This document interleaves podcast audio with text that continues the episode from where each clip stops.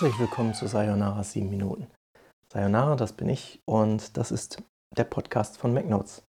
In dieser Ausgabe, die ich überschrieben habe mit Alles, was wir so wissen, wollte ich ein bisschen auf äh, ja, Formate zu sprechen kommen, die im Grunde äh, mir in vielen anderen Blogs so begegnen und wo ich manchmal als Leser denke, hm, okay, ja, ich hätte jetzt eigentlich mit was Neuem gerechnet und eigentlich ist es dann mehr so Sommerloch-Thema. Weil ich habe so das Gefühl, oder beziehungsweise anders, bei MacNotes versuche ich halt Informationen zu liefern und ähm, wenn ich keine habe, dann schreibe ich halt auch nichts. Und ähm, also für die Zukunft, da könnt ihr euch drauf einstellen, wann die Zukunft ist, weiß ich natürlich jetzt noch nicht. Aber ähm, mein Plan ist, ja, sagen wir es mal so, ich möchte mittel- und langfristig halt auch selber wieder zum Informationsproduzenten werden. Und das kann sein, weiß ich nicht, in Form von Anleitungen oder dass man Wissen anhäuft oder ein Archiv anlegt oder sonst irgendwie was, ja, Sachen zusammen, langsam, Sachen zusammenschreibt oder sowas. Nur ähm, Informationen kann man ja zum Beispiel auch produzieren, indem man Interviews führt, ja. Und ich habe zwischendrin immer mal super viele Ideen und dann, ne, weil ich was anderes zu tun habe, komme ich nicht dazu und äh, das finde ich so schade, weil da gibt es kleine Softwareentwickler, die möchte man fragen, hier, wie bist du damit zurechtgekommen? Gibt es da irgendwelche Fallstricke bei Apple oder ne, was weiß ich? Also äh, fallen mir tausend Dinge ein, ja, die ich dann in so einem Interview die Leute fragen könnte. Und ich arbeite zum Beispiel im Moment an einem Interview mit ähm, den Entwicklern aus Kanada von so einem ähm, ja, Notepad-Editor, der heißt Bear. Ja. Und ähm, da habe ich jetzt die Möglichkeit, in so eine Frühversion des Editors reinzugucken. Und ähm, da möchte ich dann quasi so ein bisschen Informationen sammeln und mich mit den Leuten austauschen und ja, Informationen produzieren, die man anderswo nicht lesen kann oder ne, dann vielleicht irgendwo anders lesen kann, weil andere Leute darüber schreiben, dass wir darüber geschrieben haben. Ja. Nur was mich halt langweilt, ist, dass man überall immer das Gleiche liest. Ja, und das finde ich kacke. Umgekehrt weiß ich auch, und das habe ich auch schon mal vor Jahren irgendwo äh, zum Besten gegeben, äh, dass das mit Interviews gar nicht so einfach ist, weil die meisten Leute wollen eigentlich nur Marketing machen und nutzen das so als einen Marketingkanal. Und deswegen ähm, ja, stelle ich dann gerne auch mal Fragen, die so ein bisschen kritisch sind oder die äh, durch die Blume ne, so, so auf anderen Wegen versuchen, was rauszukitzeln, was man sonst vielleicht nicht so mitkriegt. Ja? Und da wird es dann zum Teil auch kritisch. Ich habe zum Beispiel ein Interview geführt mit jemandem, ähm, der äh, so, so, ein Druckergeschäft hat, ja, und äh, oder Patronen verkauft. Und der hat wahrscheinlich nie im Leben damit gerechnet, dass ich ihn frage, äh, ob er ne, Böller verkauft. Weil das ist ja ein heikles Thema und je nachdem, wie man sich darauf einlässt, ähm, nur wenn ich etwas recherchiere, dann versuche ich das auch gründlich zu tun. Natürlich, klar, man kann nicht immer alles abdecken, ja, nur ähm, ich habe dann vor so einer Recherche äh, auch geguckt hier ins, ins Handelsregister, in, äh, ne, weil das war halt eine GmbH und dann bietet sich das ja an, so nach dem Motto, was hat der für einen Umsatz und so und so.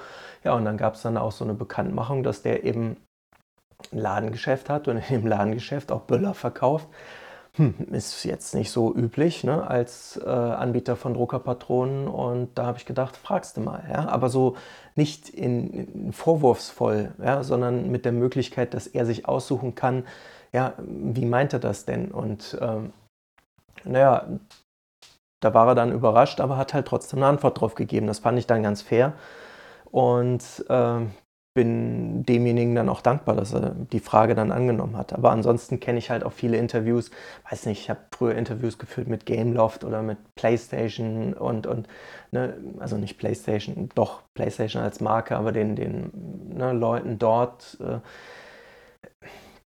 da hast du die was gefragt über die PlayStation Portable Go und äh, ne, keine Ahnung, die haben dir da irgendeinen Marketinggesülz als Antwort gegeben, wo du genau wusstest, Leute, das Ding ist ergonomischer Mist und ihr wisst es auch und warum labert ihr dann so? Ja, weil es deren Job ist, ne? schon klar.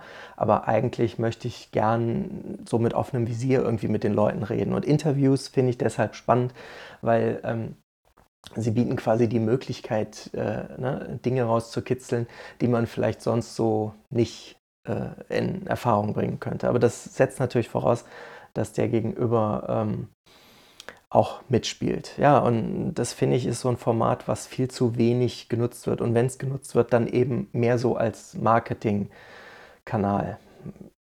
Ja, nur wie bin ich jetzt hier gelandet? Also eigentlich ging es ja darum, so über dieses Format, alles, was wir so wissen. Ne?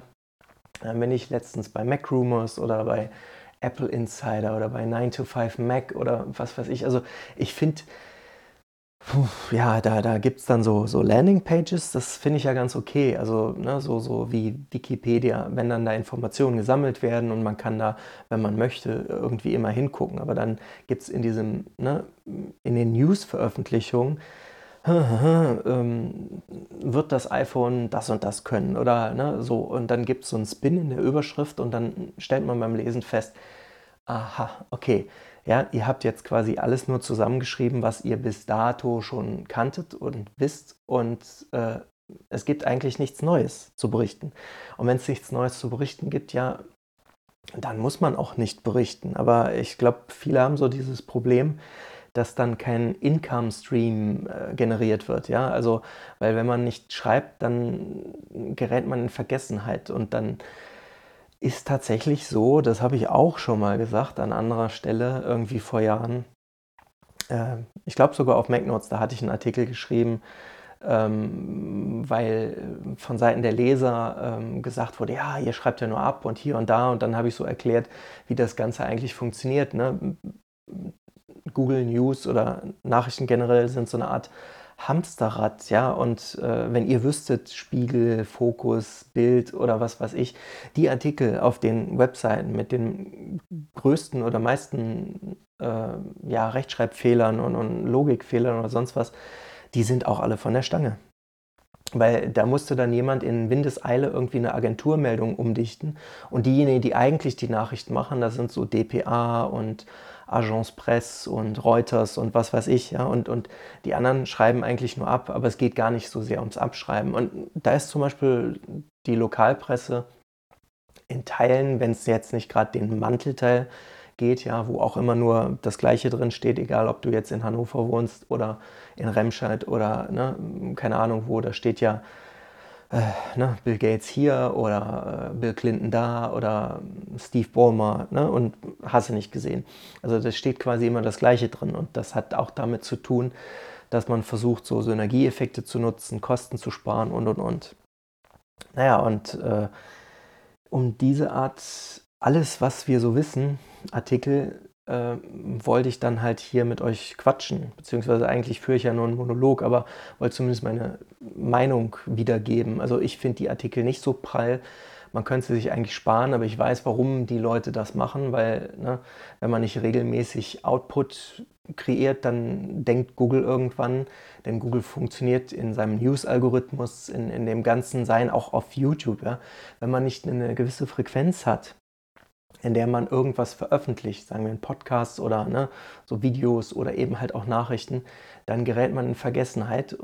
Und wenn man beim Algorithmus in Vergessenheit gerät, dann ist das schlecht für, äh, ja, nicht für das Ansehen so generell, sondern eher für die Art, äh, wie man Geld verdienen kann. Weil wenn man dann nämlich in so eine B-Schublade gerät, dann verdient man viel, also ne, deutlich viel weniger Geld über Werbung, über äh, Reichweite, als ähm, ja, wenn man in der A-Schublade liegt. Und das hängt dann halt damit zusammen, dass die Leute etwas schreiben, nur des Schreibens willen, ja, oder des wahrgenommen werdens willen. Und das machen sie gar nicht, also ist zumindest, bilde ich mir ein, machen sie nicht wegen, wegen uns oder wegen euch, ja, sondern machen sie einfach nur ähm, wegen sich selbst. Ja. Und dann schreiben sie was und wissen gar nicht, warum sie was geschrieben haben. Und das finde ich halt so schade.